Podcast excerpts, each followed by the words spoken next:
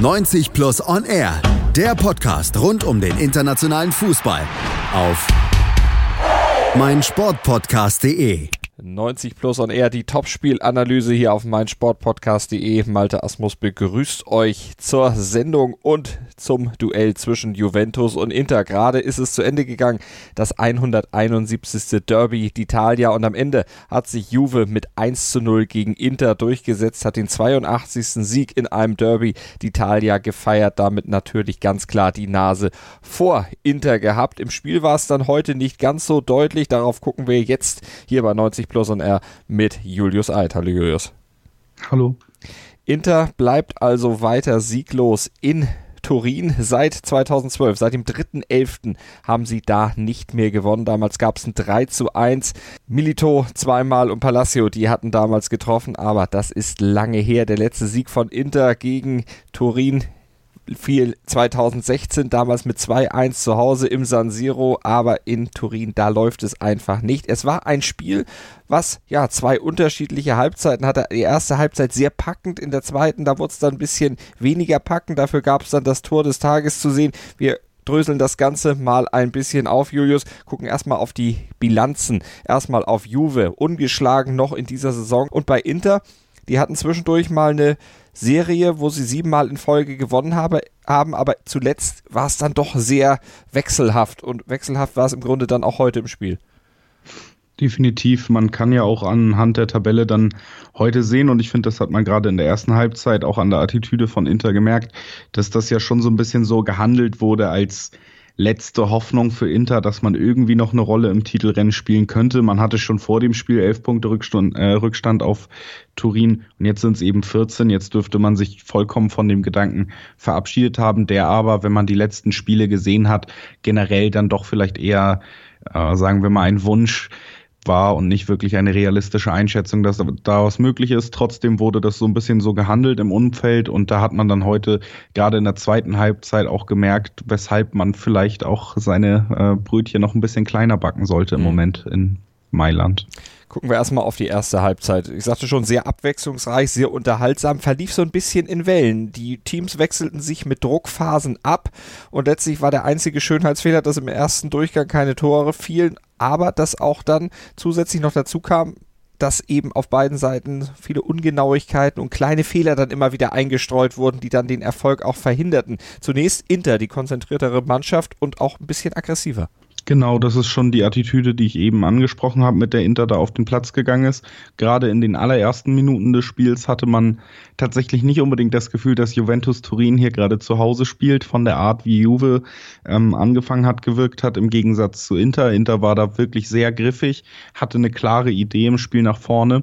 Das hat auch ganz gut funktioniert, haben immer wieder versucht, auch schon direkt mit Flanken eben den Zielspieler Icardi einzusetzen. Das hat noch nicht so funktioniert, wurden jetzt nicht wahnsinnig gefährlich, wirkten aber griffiger und konzentrierter. Und diese Ungenauigkeiten, die du angesprochen hast, die kamen bei Inter tatsächlich größtenteils dann auch in der zweiten Halbzeit erst dazu. Die erste war sehr konzentriert und deswegen fiel auch schnell auf, dass Juventus eben ich weiß nicht, ob es dann doch vielleicht ein bisschen Lässigkeit ist mhm. bei dem Stand der Tabelle, aber Juve hatte erschreckend viele, von Anfang an erschreckend viele Fehler im Aufbau, vor allen Dingen die beiden Innenverteidiger, Chiellini und Bonucci, aber auch äh, Miralem Pjanic hatte heute einen rabenschwarzen Tag erwischt im Spielaufbau und eigentlich bis zu seiner Auswechslung mehr, sagen wir mal, schockiert durch gewisse Pässe, die er gespielt hat, als brilliert.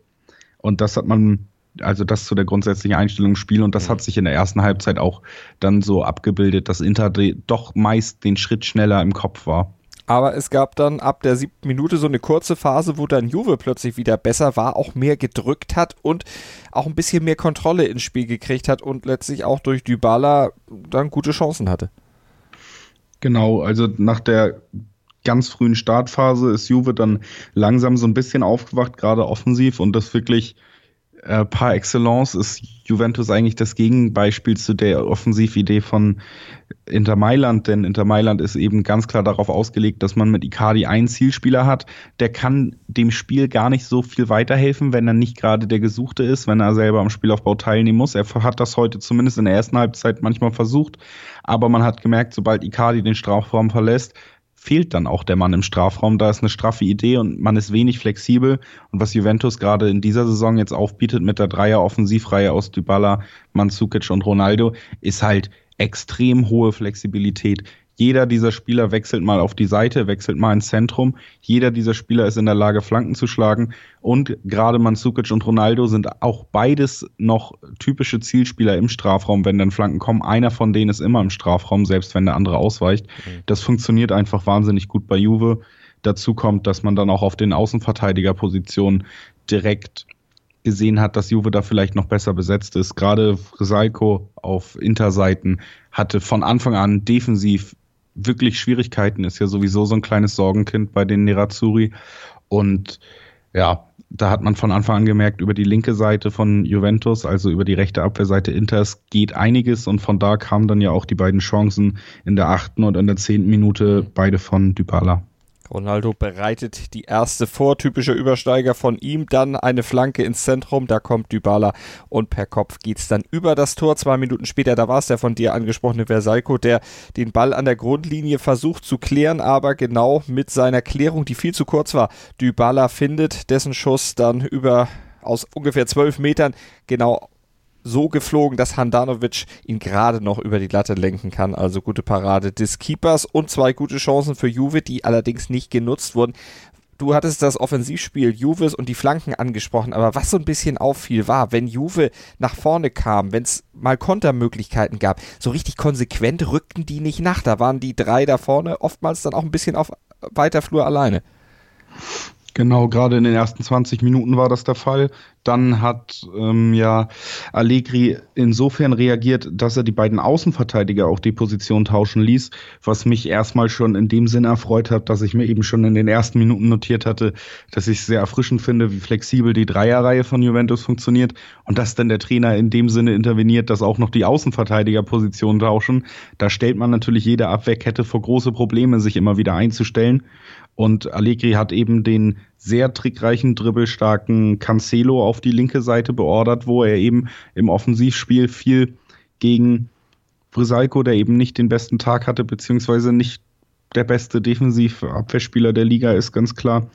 Da hatte er dann eben auch mehr Chancen und dann hat man auch zumindest auf der Seite immer noch den nachrückenden Außenverteidiger mit Cancelo gehabt, das hat sich dann erst in der 20. so ein bisschen verbessert. Und in der zweiten Halbzeit sollte das ja dann auch noch mitentscheidend sein, aber vorher gab es dann auch wieder eine Phase, wo Inter dann besser war, so um die halbe Stundenmarke rum und da gab es dann auch eine richtig, richtig dicke Chance. Erstmal Politano spielt steil auf Icardi. Da war er dann plötzlich dieser Zielspieler, wie du ihn vorhin genannt hattest, mit dem Rücken zum Tor gegen zwei Gegenspieler. Kann er den Ball behaupten? Spielt den Ball weiter auf Gagliardini und der hat dann freie Schussbahn, trifft aber nur den Pfosten. Das war die dickste Chance im Spiel bis dahin und da hätte es eigentlich klingeln müssen. Solche Chancen musst du nutzen. Genau, das war die phrasenmäßige, hundertprozentige, die er da an den Pfosten setzt. Das ist einfach was, was man sich gerade gegen Top-Mannschaften nicht nehmen lassen darf, wenn man da zu solchen Chancen kommt, dass man die auch ausnutzt.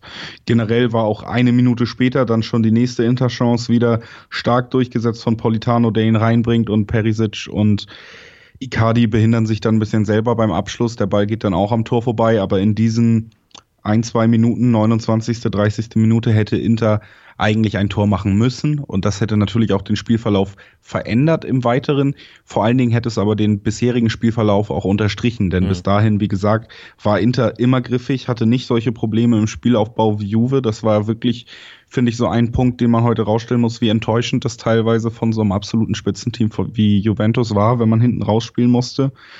Und vor allen Dingen muss man eben auch dazu sagen, dass Juve nicht nur diese Schlampigkeit im Spielaufbau hatte, sondern dass Inter eigentlich immer in Unterzahl kontern konnte. Aber es wurde weder richtig gut umgeschaltet, wenn Inter in den Konter gegangen ist, noch, und dazu wurde eben auch sehr zaghaft gegen diese Unterzahl, also in Überzahl, wurde sehr zaghaft noch verteidigt. Und Politano zum Beispiel kam über rechts immer wieder zu Hereingaben, wo er dann sogar jemanden finden konnte. Wenn du da in Überzahl bist, wenn du einen mittelmäßig schnell ausgespielten Konter so überhaupt nicht unterbindest, dann ist das auf jeden Fall was, was Allegri auch angesprochen haben wird in der Halbzeit. Definitiv. Vor der Halbzeit gab es dann aber nochmal eine positive Chance oder eine positive Phase von Juve, nämlich die wurde dann gekrönt durch einen Kopfball von Chiellini nach einer Ecke und auch da musste Handanovic nochmal sein ganzes Können zeigen.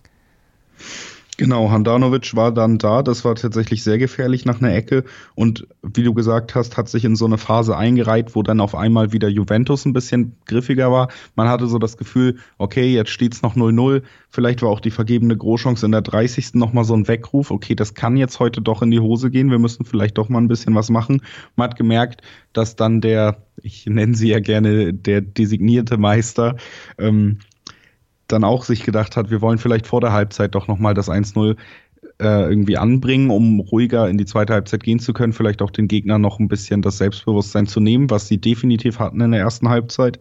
Und die Ecke kam dann eben auch, nachdem man schon ab der 35. Minute eben einen Kopfball von Mandzukic hatte. Dann hatte man in der 36. eine große Chance für Bentancur, der nicht perfekt abgeschlossen hat, aber der wurde toll von Cancelo wieder über links freigespielt und generell ja linke Seite von Juventus, rechte Abwehrseite von Inter weiter ein Schwachpunkt, den sie dann da auch richtig bespielt haben, wo dann auch noch ein paar Ecken bis zur Halbzeit dazu kamen. Das Tor ist allerdings nicht gefallen, wie du gesagt hast. Mhm ähm, sehr schade, weil das eine sehr intensive Halbzeit war, wo beide Mannschaften auch die Möglichkeit gehabt hätten.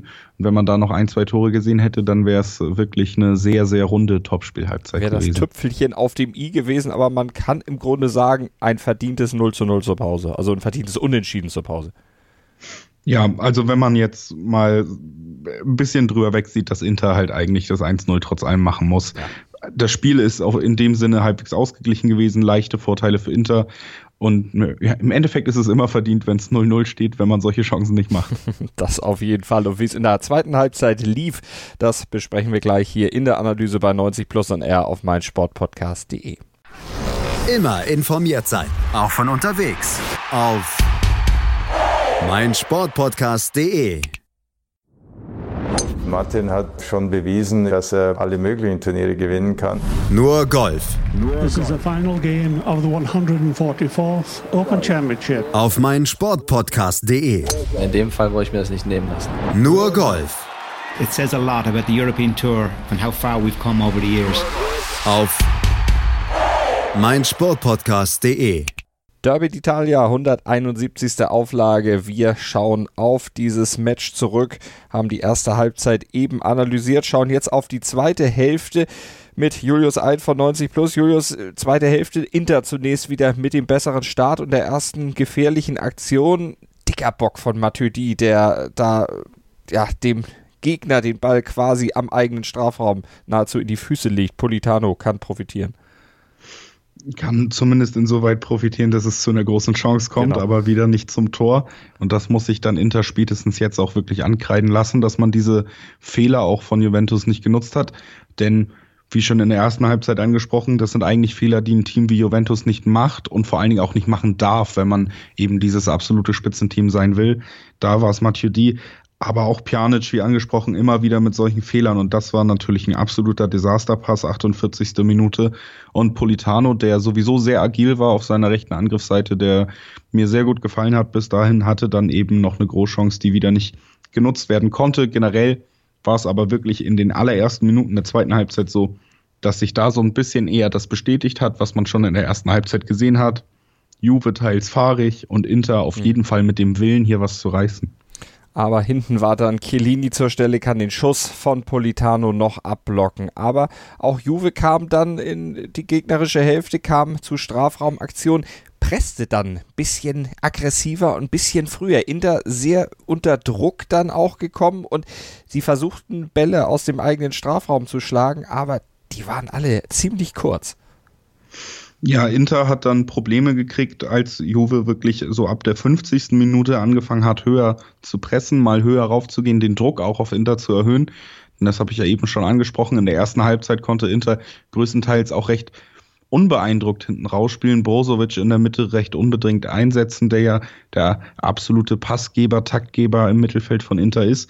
Das war jetzt ein bisschen anders, der Druck wurde erhöht und prompt kamen dann eben auch Fehler von Inter dazu, die man auch so bei Juventus schon in der ersten Halbzeit gesehen hat, die wurden dann bei Inter auch mehr.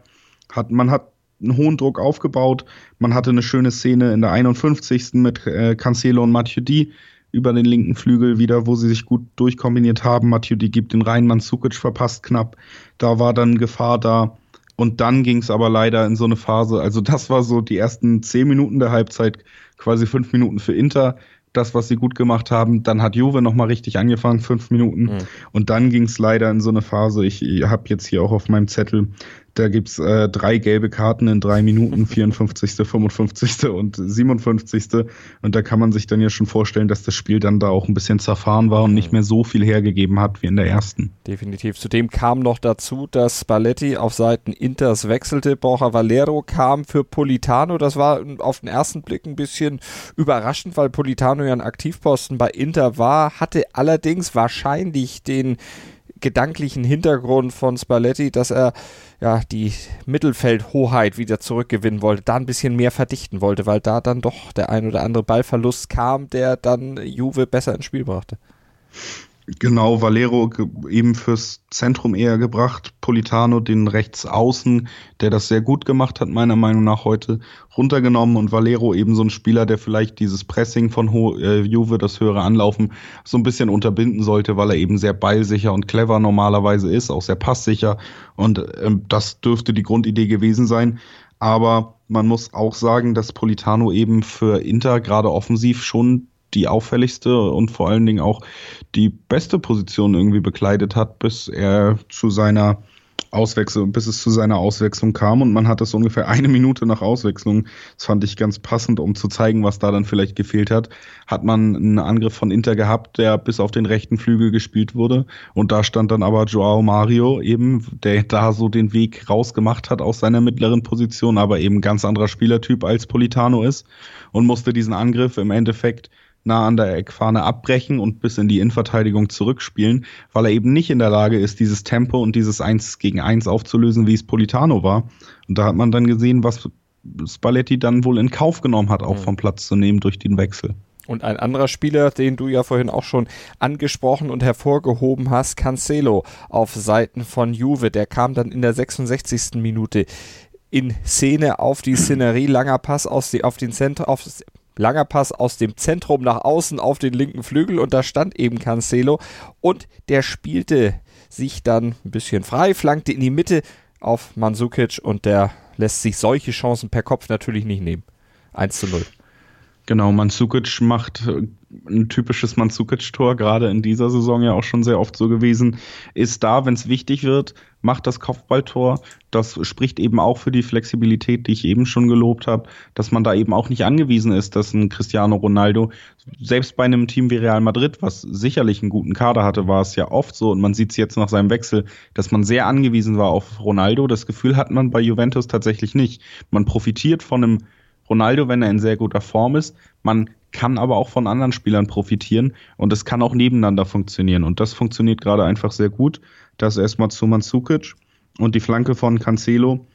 Vielleicht sogar auch ein bisschen Produkt der Auswechslung von Politano, denn man hat gemerkt, dass Cancelo eben, wenn er überhaupt Schwächen hat, auch heute, wenn er überhaupt Schwächen hatte, dann eher defensiv, als Cancelo auf die Seite rübergewechselt ist, wo De Siglio ja die ersten 20 Minuten gespielt hat, kamen eben diese Chancen von Politano alle zustande. Da hat er vielleicht Probleme gehabt und war dann natürlich auch durch den Wechsel, durch das Runternehmen von Politano nach vorne wieder freier rauszuspielen. Das hat man schon gemerkt, dass er den Weg dann auch mehr gegangen ist. Und da ist er im Moment einfach herausragend.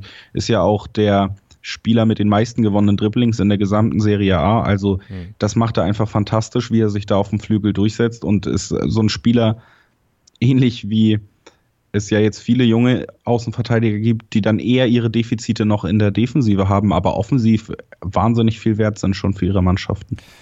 Und der spielte ja mal für Inter als Leihspieler, war mal im Kader von Inter, die konnten den sich aber nicht leisten. Juve hatte die Kohle locker und konnte dann entsprechend zuschlagen. Also das hat sich absolut gelohnt. Bei Inter wird man sich wahrscheinlich immer noch so ein bisschen ärgern, dass das damals nicht funktioniert hat. Aber es hat für Juve auf jeden Fall funktioniert. Dieses 1 zu 0 blieb auch das einzige Tor in dieser Partie. Was passierte in den letzten 20 Minuten noch?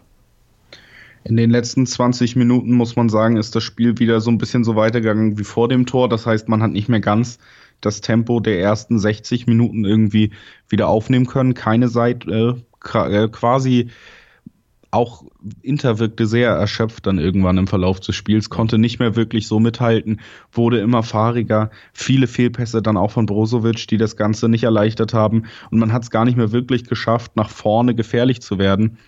Juve hat dafür nochmal Costa für Dybala gebracht und damit natürlich Tempo gehabt. Und im Endeffekt war das fast noch das Interessanteste, was passiert ist, dass man da eben ein, zwei Konter hatte, die man aber auch, und das passt eigentlich ins Bild des Spielaufbaus, das Juve über weite Strecken geliefert hat, die man dann wahnsinnig schwach ausgespielt hat. Also Diego Costa äh, Entschuldigung, Diego Costa ist es nicht, es ist Douglas Costa, ähm, hat zum Beispiel einmal eigentlich einen sehr guten Weg gemacht und kann dann rechts rausspielen, läuft aber immer weiter nach links. Da wird Ronaldo dann gestellt, ist nicht anspielbar und der Konter ist vorbei, obwohl man damit ein bisschen Spielübersicht deutlich mehr draus machen kann. Und da sieht man eben, dass ein Costa andere Stärken hat als vielleicht auch ein Dybala, der diesen Weg gewählt hätte, der dann eine gewisse Spielintelligenz hat, im Gegensatz auch zu Costa. Mhm. Aber wie gesagt, im Endeffekt nicht wirklich viele nennenswerte Aktionen noch. Es gab eine gute Freistoßposition für Inter, die konnte aber Mathieu D in der Mauer dann wegköpfen, den Freistoß von Perisic. Und dann hatte Juve das so weit im Griff, dass man jetzt nicht mehr wirklich das Gefühl hatte, dass Inter gefährlich werden kann. Natürlich hat man im Hinterkopf immer noch, dass da Mauro Icardo, äh, Icardi rumläuft und der natürlich immer in der Lage ist, auch das Tor in der allerletzten Sekunde zu erzielen. Aber wie gesagt, sie waren erschöpft und müde, hatten mehr Fehler dann im Spielaufbau und kamen überhaupt nicht mehr dazu, ihn nochmal einzusetzen. Und so ist das Spiel dann eben auch folgerichtig 1 zu 0 ausgegangen. Und Inter hat damit wieder verloren. In Turin hat es auch verpasst, mit Napoli gleichzuziehen in der Tabelle. 29 Punkte nach 15 Spieltagen. Napoli hat 32 nach 14. Also da droht man dann auch auf Napoli an diesem Wochenende dann bei Inter den Kontakt zu verlieren und muss aufpassen, dass Milan auf Platz 4 aktuell in der Serie A da nicht noch richtig aufschließen kann. Die liegen nämlich nur vier Punkte hinter Inter, könnten an diesem Wochenende dann mit einem Erfolg zu Hause gegen Torino am Sonntag dann deutlich verkürzen. Vorneweg marschiert Juve. 43 Punkte, damit haben sie in der All-Time-Liste nach Punkten in Europas Top-Ligen nach 15 Spieltagen gleichgezogen mit PSG. Die hatten ja in dieser Saison dann auch nach 15 Runden in Ligue 1 43 Punkte auf dem Konto vorweisen können. Also die beiden absoluten Dominatoren aktuell. Juve, kann die überhaupt noch irgendjemand aufhalten? Also, wenn man ganz realistisch ist, dann wird es in diesem Jahr nicht passieren. Man hatte in den letzten Jahren durchaus mit Neapel immer unter Sari einen starken Konkurrenten, wo es dann vielleicht auch mal länger spannend war. Neapel oder Napoli finde ich auch diese Saison wieder, dass sie sehr schön Fußball spielen, vielleicht sogar besser, als man es nach äh, Ancelottis Bayernzeit erwartet hat, aber da scheint das wieder zu passen. Dennoch ist man jetzt gerade noch elf Punkte weg. Wenn Neapel gewinnt, zumindest sind es immer noch die acht. Und wenn man da ganz realistisch ist und sieht auch, in welcher Souveränität dann Juve auch solche Spiele, wo gar nicht alles läuft, gewinnt, was man da für Qualität heute auch noch auf der Bank sitzen hatte und wie diese Offensivreihe funktioniert, plus eben, dass man eine solide Defensive hat, auf die man sich eigentlich immer verlassen kann, dann sollte man sich da bewusst sein, dass man in Italien absolut keine Überraschung erwarten darf dieses Jahr. Also Juve wohl wieder auf dem Weg zur Meisterschaft. Und was machen wir mit Inter? Wir hatten, oder ich hatte ja am Anfang schon gesagt, bei denen lief es ein bisschen achterbahnmäßig in den letzten Wochen. Das scheint sich noch ein bisschen so fortzusetzen. Ja, Inter hat auf jeden Fall schöne Ansätze und ich halte Spalletti für eigentlich einen sehr guten Trainer. Dazu kommt, dass man mit Icardi eben einen Führungsspieler und einen Zielspieler hat, der definitiv auch Spiele entscheiden kann, also auch bare Punkte wert ist sozusagen. Aber Inter befindet sich in so einer Reihe von Clubs, die jetzt eben dafür sorgen müssen, dass man sich im besten Falle wieder für die Champions League qualifiziert. Das muss das vorrangige Ziel sein. Und da muss man eben aufpassen, du hast es angesprochen, der AC Mailand ist immer noch gefährlich. Dann Neapel wird meiner Meinung nach die Saison höchstwahrscheinlich souveräner abschließen als Inter, weniger Probleme bekommen. Und dann muss man eben schon gucken, dass man da nicht ganz aus den Top 4 rausrutscht. Rom immer noch ein Kandidat, der einem da gefährlich werden könnte. Inter wird denke ich, gute Chancen auf die Qualifikation für die Champions League haben, aber dafür muss da auch gearbeitet werden. Und das werden wir natürlich verfolgen, auch hier bei uns bei 90 Plus und R auf meinsportpodcast.de haben wir die Serie A weiter im Blick, nicht nur beim Derby d'Italia, sondern auch im weiteren Verlauf der Saison und wir schauen natürlich auf England, auf Frankreich, auf Spanien, all das dann auch wöchentlich bei uns im Matchday auf meinsportpodcast.de, immer donnerstags der 90 Plus und R Matchday mit einem Schwerpunktthema zum europäischen Fußballwochenende und natürlich den drei gewagten Prognosen an das Fußballwochenende. Die gibt es auch in der nächsten Woche wieder. Dazu natürlich die Premier League-Analyse und alles, was ihr sonst von uns gewohnt seid. Schaut einfach mal vorbei auf meinen Sportpodcast.de, schaut vorbei auf 90 Plus und dann kriegt ihr alles mit, was in Sachen Sport, was in Sachen internationaler Fußball wichtig ist. Kriegt ihr alles aufbereitet und in schriftlicher und hörbarer Form dann hingelegt. Julius, vielen Dank für heute. Ja, sehr gerne.